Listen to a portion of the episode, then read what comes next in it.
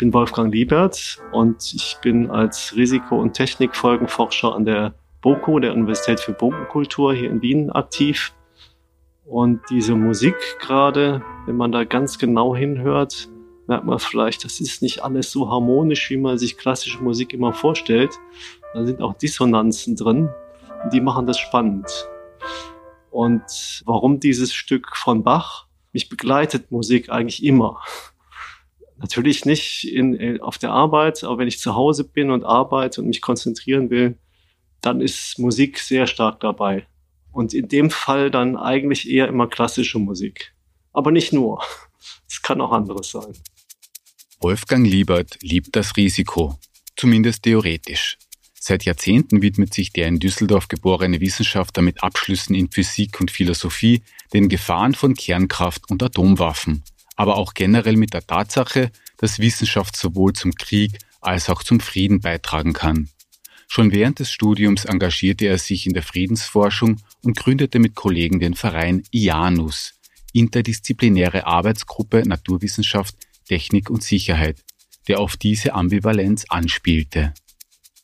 Bei einem Besuch am Institut für Sicherheits- und Risikowissenschaften im schönen neuen TÜVI-Gebäude an der Universität für Bodenkultur hat mir der Risikoforscher, der 2012 die Institutsleitung übernommen hat, Einblicke in aktuelle atomare und andere Bedrohungsszenarien, aber auch seinen ganz persönlichen Zugang zu seinem Forschungsgebiet gewährt.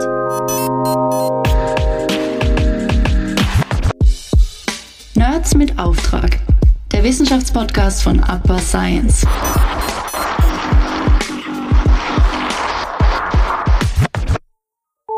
Ich begrüße euch damit bei einer neuen Folge von Nerds mit Auftrag, dem Podcast von Upper Science. Mein Name ist Mario Wasserfaller und ich wünsche viel Spaß beim Hören. Wir schreiben das Jahr 2022 die Welt sieht sich im Zuge des russischen Angriffs auf die Ukraine mit der Möglichkeit eines Atomkriegs oder auch der Zerstörung von Atomkraftwerken konfrontiert.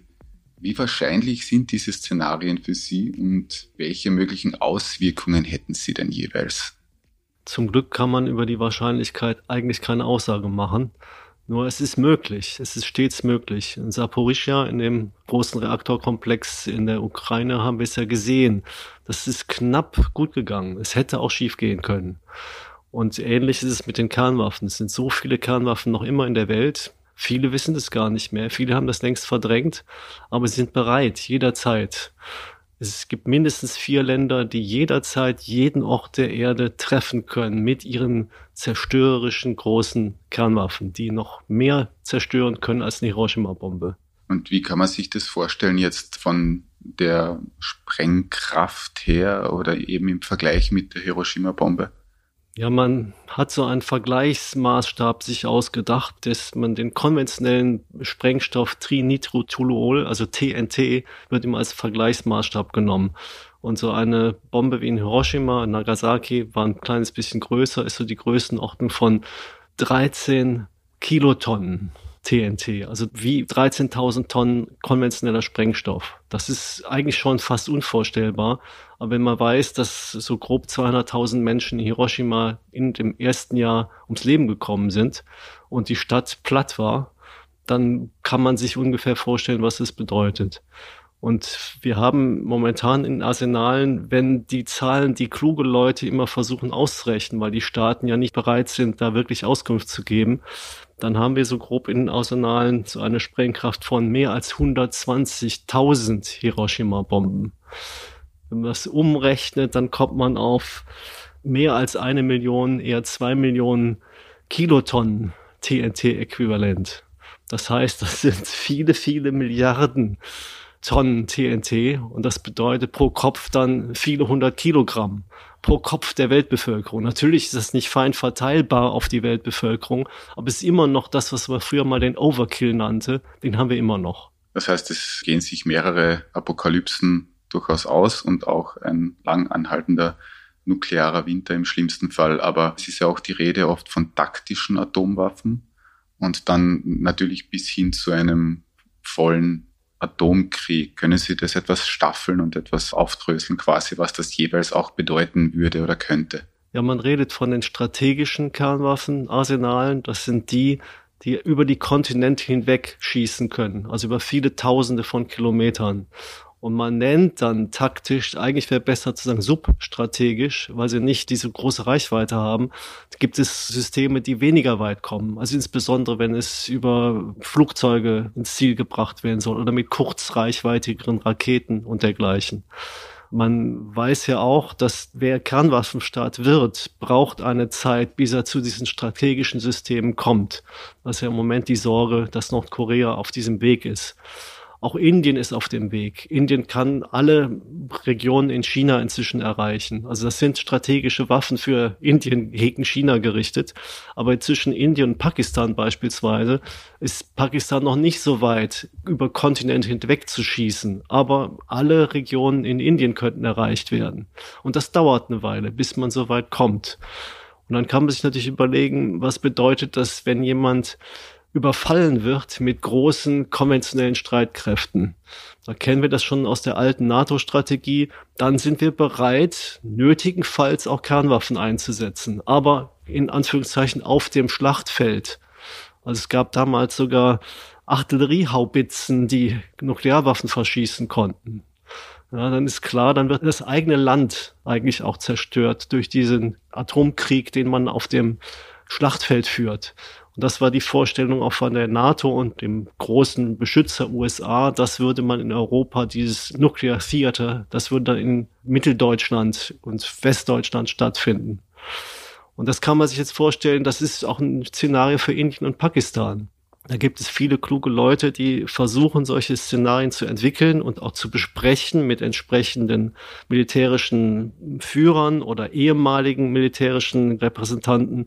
Und eigentlich die alle sagen, ja klar, so eine Eskalation könnte zwischen Indien und Pakistan aus einem kleinen oder nicht so großen Anlass heraus sich ergeben. Denken Sie dran, dass es da Terroranschläge gab in den letzten Jahren. Aus dem kann sich so eine Eskalationsspirale Schritt für Schritt entwickeln.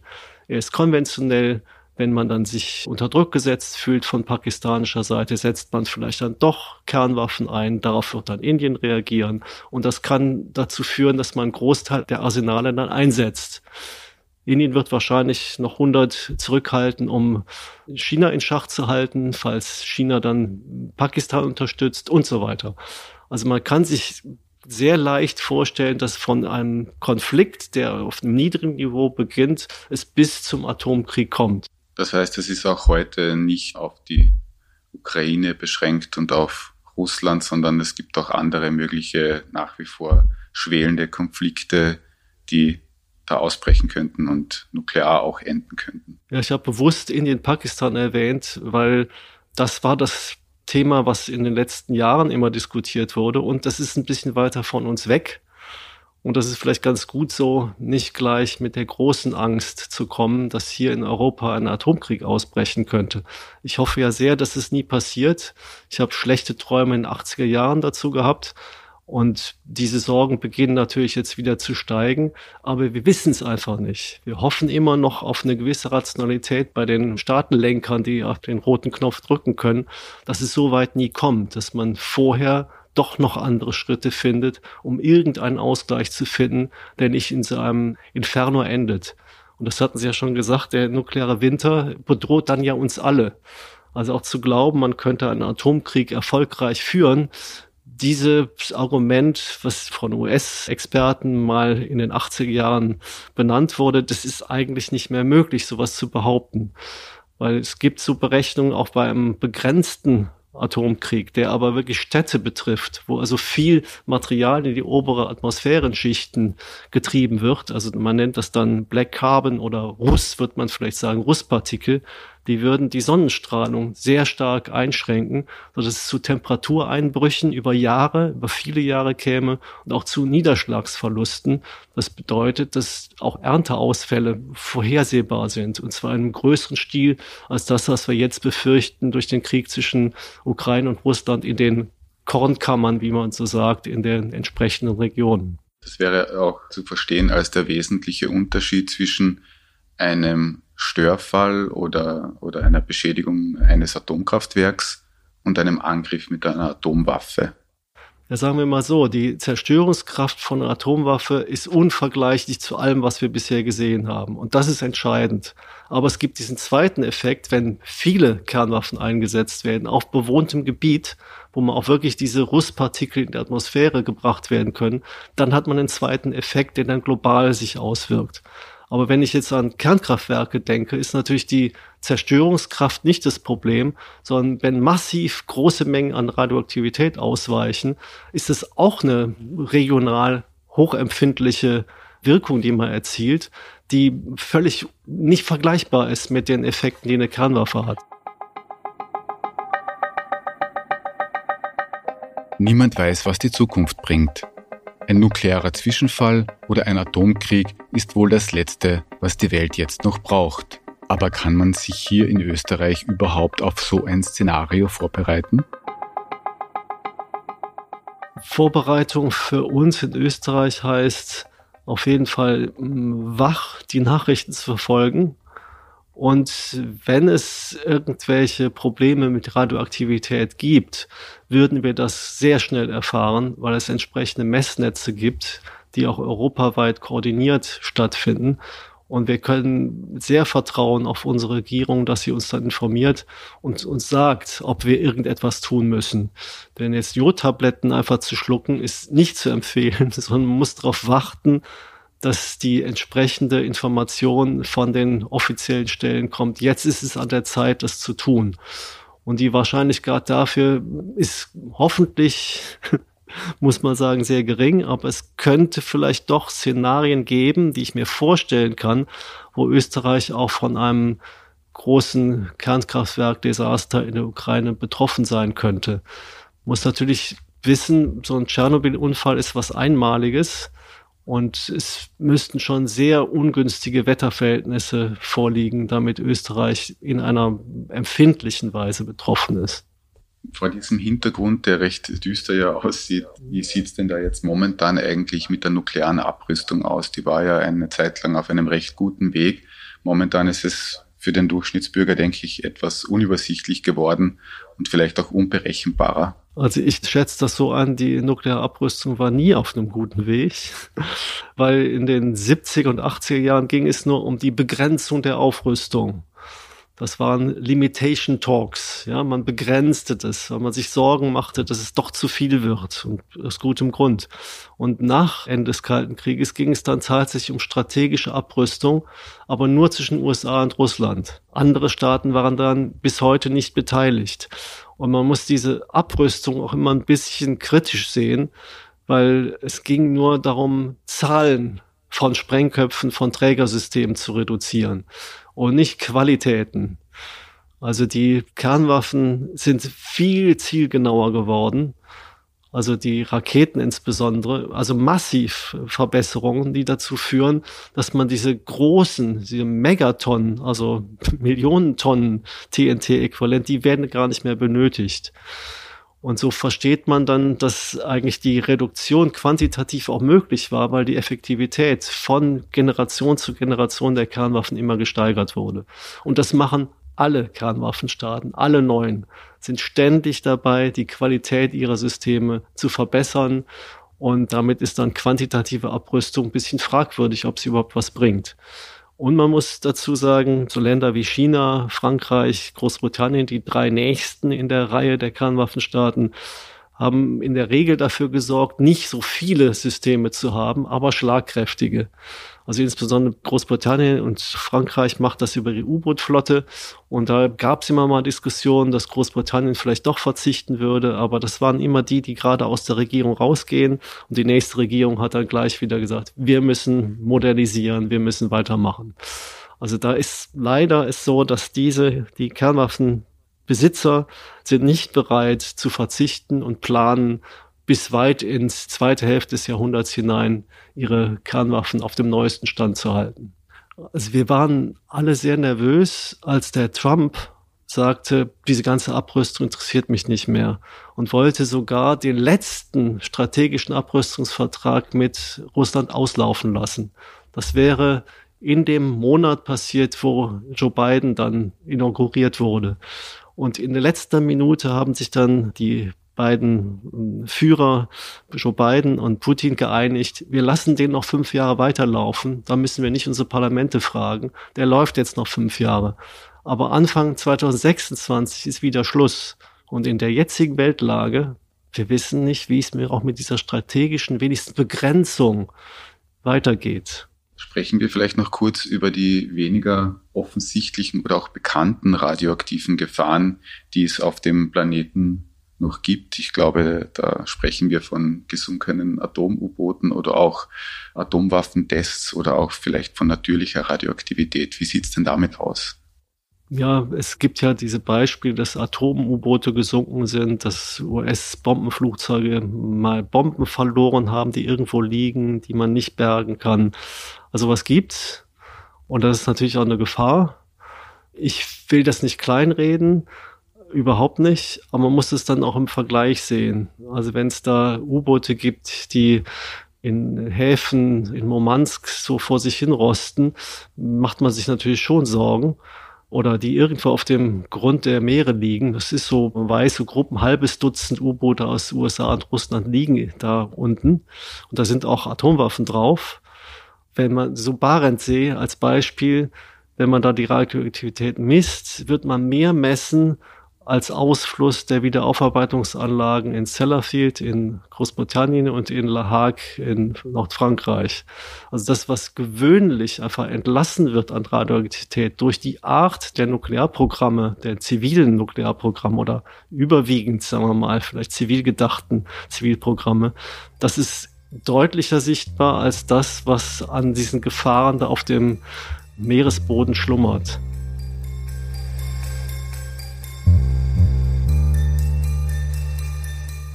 Was die friedliche Nutzung von Atomkraft betrifft, hat die EU-Kommission mit dem Plan aufhorchen lassen, Investitionen in Atomkraftwerke angesichts der Klimakrise unter bestimmten Bedingungen als klimafreundlich einzustufen. Ist die Kernenergie denn wirklich nachhaltig oder gar grün? Also ich bin ziemlich entsetzt darüber, dass sich die Kräfte wahrscheinlich geführt vom französischen Präsidenten Macron da durchsetzen konnten weil die Kernenergie als nachhaltigen Grün dann in Anführungszeichen zu bezeichnen, das widerspricht allen Tatsachen. Also es gibt die militärisch-zivile Ambivalenz. Die Kernenergieprogramme sind ja erst später gekommen. Alles das, was wir Technologien, Materialien da verwenden, ist ja schon in den Kernwaffenprogrammen vorgezeichnet gewesen. Da muss man sich nicht wundern, dass dann auch, wenn man dann ein ziviles Programm aufbaut, man jederzeit zurück kann, auch zu der militärischen Wurzel. Das darf man nicht ignorieren. Oder man freut sich darüber, wie der französische Präsident. Und die Reaktorsicherheit ist ein großes Problem. Wir haben große Unfälle gesehen, die sind, haben stattgefunden. Und große Unfälle sind nicht auszuschließen gerade mit den Reaktoren, die laufen, die sind ja zum Teil auch schon sehr alt, über 30 Jahre sind die meisten inzwischen alt. Und wir haben das Abfallproblem, irre Mengen an nuklearem Abfall, die für eine Million Jahre sicher von der Biosphäre abgeschlossen werden müssen. Und noch überraschender finde ich, dass noch nicht mal die Versorgungssicherheit Thema ist. Also es ist ja beim fossilen Bereich wird das immer diskutiert, ja aber im Nuklearbereich wird das gar nicht diskutiert. Und wie soll man eigentlich bis zum Ende des Jahrhunderts große Kernenergieflotten, Reaktorflotten betreiben? Das ist unvorstellbar aus meiner Sicht. Und Europa ist völlig abhängig von Ressourcen von außen. Es wird in Europa kein Uran mehr produziert. Und das meiste weltweit kommt inzwischen aus Kasachstan. Wir haben gesehen, wie Russland und Kasachstan zusammenhängen. Also hier von Versorgungssicherheit zu reden im Kernenergiebereich, das ist völlig absurd. Und jetzt kommt natürlich die Klimafrage hinzu und tatsächlich Kernenergie im Betrieb ist CO2-frei. Ja, dann muss man sich überlegen, was spielt doch noch eine Rolle. Also die Uranschürfung, die Urananreichung und so weiter hat natürlich überall CO2-Beiträge, aber es sieht viel günstiger aus als bei allen fossilen. Aber was schafft die Kernenergie momentan? Weltweiter Beitrag zur Vermeidung von klimaschädlichen Gasen liegt so bei zwei Prozent. Das ist nicht mehr. Und es wird auch absehbar nicht mehr. Also wenn wir unsere Simulation oder das, was wir wissen über die Betreiber und deren Angaben, das wird in den nächsten 20 Jahren nicht mehr. Wenn man bis 2040 klimaneutral werden will, dann nützt das nichts. Also müsste man massiv neue Reaktoren bauen. Massiv. Man müsste es verzehnfachen innerhalb von kürzester Zeit. Wie soll das gehen? Finanziell? Wie soll das von den Uranressourcen ausgehen? Das ist alles nicht vorstellbar. Wenn man das verzehnfachen würde in einem Crash-Programm in 20 Jahren, würde man dann jedes Jahrzehnt so viel Uran brauchen, wie wir in der ganzen Kernenergiegeschichte und Kernwaffengeschichte benutzt haben. Das klingt jetzt nicht sehr effizient und eher danach, dass das Risiko hier den Nutzen deutlich übersteigt. Aber bleiben wir jetzt vielleicht noch einmal allgemein bei der Risikoforschung an sich, weil das ist es ja, womit Sie sich hier beschäftigen, Risikosicherheitsforschung am Institut. Und auch persönlich sind Sie seit Jahrzehnten in diesem Bereich tätig. Was gibt es denn sonst noch für Themengebiete außerhalb dieser Frage der Kernenergie und der Kernwaffen, die jetzt wichtig sind und womit Sie sich befassen? Also eins würde ich auf jeden Fall erwähnen wollen, Risiken der Energiewende. Also die Energiewende ist ganz wichtig, die müssen wir hinbekommen in jetzt immer kürzeren Zeiträumen. Das Wort ist erfunden worden 1980, jetzt inzwischen 40 Jahre später sind alle hinterher. Das ist auch gut so, aber wir haben da auch enorme Risiken, die wir bedenken müssen. Und ich nenne mal eins, dass man versucht mit der Denkweise des 20. Jahrhunderts unsere Probleme im 21. zu lösen. Und da gehört zu diese alte Denke, das Ressourcenproblem ist nicht so wichtig. Das werden wir schon lösen. Also alle Ressourcen, die wir brauchen, werden wir irgendwann gewinnen. Und wenn nicht, dann steigen wir um auf eine andere und beuten unseren Planeten so lange aus, bis wir das bekommen, was wir brauchen. Das ist aber ein bisschen sehr engstirnig und kurzfristig gedacht. Schon 72, 1972 Club of Rome hat er gewarnt. Dann wurde gesagt, ma, das kriegen wir doch noch hin. Und bisher ist es ja auch noch immer gut gegangen. Ja, und dann redet man inzwischen ja darüber, dass das Periodensystem der Elemente ist inzwischen fast vollständig technologisch ausgenutzt. Das war vor wenigen Jahrzehnten noch anders. Und ich frage mich dann schon, ob man sagen kann, wir müssen nur auf Ersatztechnologien setzen.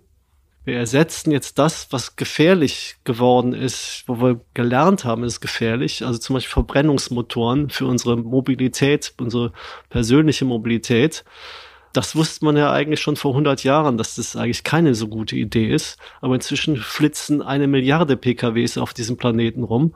Man sagt, 2050 werden es wahrscheinlich zwei Milliarden sein. Das wird nicht funktionieren mit E-Mobilität. Da bin ich ganz sicher. Wir brauchen dafür ja auch diese Batterien, ja. Und das Beste, was man sich bisher vorstellen kann, sind Lithium-Batterien. Es ist nicht absehbar, dass man in den nächsten Jahren eine Alternative dazu finden wird, die unproblematisch ist. Und sehr problematisch ist halt an den Lithium-Batterien, also nicht nur, dass man verschiedene Ressourcen braucht, auch für die E-Mobilität, da geht es ja um Kobalt und viele andere Dinge, aber Lithium in den Mengen zu produzieren, ohne erhebliche Umwelt- und Sozialschäden hervorzurufen. In den Ländern, in denen es diese Ressource gibt, ist schwer vorstellbar. Und in den entsprechenden Mengen wenn es wirklich ein exponentielles Wachstum im Bereich der E-Mobilität geben soll in den nächsten Jahren, wird es absehbar im nächsten Jahrzehnt schwierig werden. Und wie kommen Sie in der Risikoforschung zu Ihren Schlüssen? Welche Methoden werden da eingesetzt? Ja, einmal ist es, dass wir sagen, konzeptionell muss man sich was ausdenken. Und das haben wir gemacht und wir nennen das prospektive Technikfolgenforschung. Also dann geht es nicht nur um Risiken, sondern es ist ein bisschen übergreifender.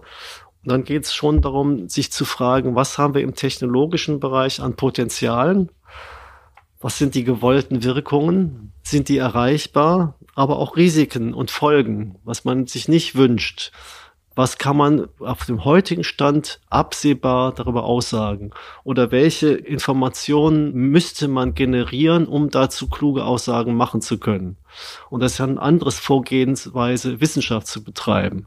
Also nur gezielt bestimmte Wissensbestände zu erzeugen, um dann Zukunftsaussagen, die nicht irgendwelche Zukunftsvisionen sind, zu produzieren, die uns aber helfen, kluge Entscheidungen zu treffen. Also wir müssen mit Wissenschaft und technologischen Möglichkeiten jetzt endlich klug umgehen. um Sackgassen zu vermeiden und um uns auch Sackgassen rauszumanövrieren, in denen wir schon stecken. Und auch wissen, dass diese technologischen Möglichkeiten immer Grenzen haben.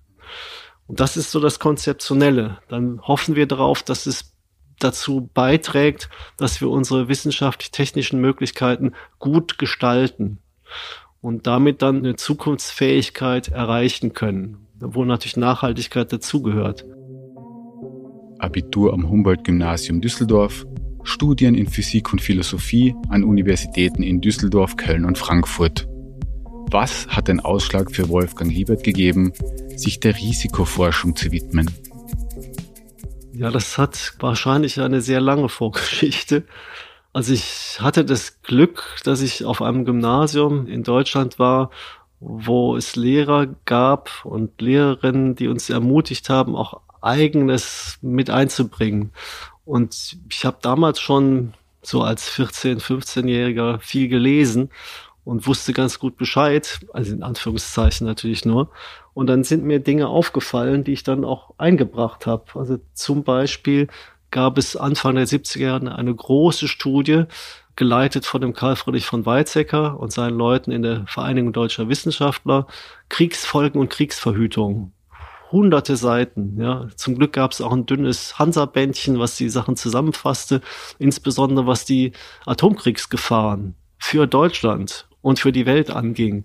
Das hat mich schockiert und gleichzeitig fasziniert, dass man sich mit so etwas beschäftigen kann in der Hoffnung, dass die Politik und die entsprechende Technologie, die dahinter steckt, sich auch verändern kann. Ja, oder Grenzen des Wachstums habe ich schon mal erwähnt. 72 ist das rausgekommen. All diese Dinge durfte ich auch in den Unterricht einbringen. Und das hat mich eigentlich nicht mehr losgelassen. Dass man, wenn man Akademiker werden will, das war irgendwie für mich klar, muss man auch Wege finden, wie man sich damit beschäftigt. Dann hörte ich irgendwann auch davon, dass Weizsäcker und Habermas wurden Direktoren des Max-Planck-Instituts zur Erforschung der Lebensbedingungen in der wissenschaftlich-technischen Welt ja, dann war endgültig klar, ich muss eigentlich auch versuchen, auf so einen Kurs zu kommen. Und dann habe ich erstmal Physik studiert, aber gleichzeitig Philosophie, weil ich dachte, ich muss das dann mindestens so machen wie der Weizsäcker, ja. Und äh, Welt verstehen, ja, das ist physikalische bedeutet und gleichzeitig aber Welt verstehen im umfassenderen Sinne. Wie gehen wir eigentlich mit unseren Möglichkeiten um und wie verstehen wir nicht nur, was naturwissenschaftlich abläuft, sondern was ist unsere Rolle als Menschen in dieser Welt? Was macht uns aus? Ist das nur unsere Vernunft oder ist es auch unsere Moral? Ist es vielleicht auch unser Gefühl neben dem Verstand? Und das hat mich dann eigentlich dahin gebracht, Schritt für Schritt dann auch, ich, ich, es hat nie dieses Max-Planck-Institut mehr gegeben, aber im Kleinen so einen Weg schon im Studium zu suchen und dann nach dem Studium und von Stelle zu Stelle an den verschiedenen Universitäten dazu Beiträge zu leisten. Physik und Philosophie. Da zahlenorientierte Naturwissenschaft, dort der groß angelegte Versuch, die menschliche Existenz und die Welt zu ergründen. Fängt die Philosophie da an, wo die Physik aufhört und an ihre Grenzen stößt? Ja, ich habe mich einige Jahre auch so mit erkenntnistheoretischen Problemen beschäftigt. Wissenschaftstheorie nennt man es dann auch. Und da ist mir aufgefallen, dass wir auch so eine Vorstellung haben, die vielleicht so Leute wie Popper in uns eingepflanzt haben, dass man so eigentlich nur an dieses wunderbare, zielgerichtete Gebäude der Physik als Ideal hinstellt. Also das funktioniert wunderbar. Wir werden irgendwann die ganze Welt verstehen, wenigstens physikalisch, und das geht Schritt für Schritt und es wird immer besser von Jahr zu Jahr, von Jahrzehnt zu Jahrzehnt. Und da bin ich dann irgendwann in Zweifel gekommen. Weil im selben Jahr, wo der Karl Popper die Logik der Forschung geschrieben hat und veröffentlicht hat, 1934, hat ein anderer, ein polnischer Wissenschaftler, der Ludwig Fleck, ein Buch veröffentlicht über, wie entsteht eigentlich eine wissenschaftliche Tatsache. Und der hat eine ganz andere Vorstellung. Der sagt, es geht um die, es gibt da einen Entdeckungszusammenhang der von ganz anderen Dingen getrieben als, als von so einem rationalen, durchstrukturierten Modell, wie Wissenschaft auszusehen hat. Und im Nachhinein versucht man das dann zu vereinheitlichen und wird auch immer auf Grenzen stoßen. Dann geht es eher um eine soziale Gemeinschaft von Wissenschaftlern und Wissenschaftlerinnen, die zusammen etwas erdenken. Da gibt es Denkkollektive und so weiter. Die widersprechen sich gegeneinander. Ja, das eine Denkkollektiv widerspricht dem anderen und nur dadurch, dass vielleicht ein paar Leute dann das wechseln, ihr Umfeld, können Ideen fluktuieren und neu generiert werden. Und dann wird mir klar, das einfach nur so, sagen wir mal, stur, ist nicht böse gemeint, stur irgendwie die Formeln auswendig zu lernen, sich freuen, dass es Theoriekonstrukte gibt, das ist die eine Seite, aber die andere Seite, Wissenschaft als einen Prozess zu begreifen, der nie zum Ende kommt, der immer im Widerspruch zu sich selber steht quasi. Und dass wir da nicht so arrogant sein dürfen, dass wir, wenn wir Naturwissenschaft betreiben, dann schon die ganze Natur verstehen und die Welt verstehen. Das ist überzogen sondern wir müssen auch irgendwie anerkennen, dass wir Teil der Natur sind und uns selber gar nicht gut verstehen als Menschen und trotzdem uns immer darum bemühen müssen und dann vielleicht auch eine Möglichkeit finden, aus unserem Eroberungsfeldzug gegen die Natur mal endlich rauszukommen. Man hört schon die Leidenschaft heraus für die Wissenschaft und für, mhm. für die Forschung an sich. Aber ich schätze, es wird auch noch Bereiche geben, wo die Wissenschaft vielleicht einmal keine so große Rolle spielt. Also wie entspannt sich denn der Privatmensch Wolfgang Liebert? Geht es auch so riskant an in der Freizeit oder? Nein, überhaupt nicht. Also dieses Extremsportarten haben mich nie interessiert. Aber jetzt in der Corona-Zeit konnte ich halt nur noch wandern und joggen. Ja, das ist gut. Das fand ich ja prima. Das hat mich auch schon lange begleitet, aber eins, was ich besonders gerne mache, ging gar nicht mehr, nämlich Aikido. Also diese freundliche, friedliche japanische Kampfsportart, die musste einfach pausieren. Das war schrecklich. Oder die Konzertbesuche, die Museumsbesuche, die Theaterbesuche, das musste alles pausieren. Das ging nur noch im Internet. Das geht natürlich auch bis zum gewissen Grade, aber da sitzt man immer mit sich alleine vor dem Bildschirm und das tut man eh den ganzen Tag. Also das war in den letzten Jahren sehr bitter. Aber es, also ohne Bewegung kann ich mir ein Leben nicht vorstellen, aber ohne geistige Bewegung auch nicht und ohne Musik auch nicht. Und wenn es eben geht, vor 10 Uhr, bis dann Ruhe sein muss im Haus, wenigstens mal eine halbe Stunde am Klavier gesessen haben, dann ist der Tag gut gewesen. In einer Welt voller Unsicherheit und Ungewissheit versorgen uns RisikoforscherInnen und TechnikfolgenabschätzerInnen mit ausgewogenen Einschätzungen und möglichen Szenarien, auf das wir uns selbst ein Bild machen können. Wenn ihr mehr zu diesem Thema erfahren wollt, dann findet ihr in den Notizen zu dieser Folge Links zu Wolfgang Liebert, dem Institut für Sicherheits- und Risikowissenschaften, sowie zu einem spannenden Online-Vortrag über Kernkraftwerke in Kriegsgebieten vom 28. April. Bis zum nächsten Mal alles Gute und auf Wiederhören bei Nerds mit Auftrag, dem Podcast von Upper Science.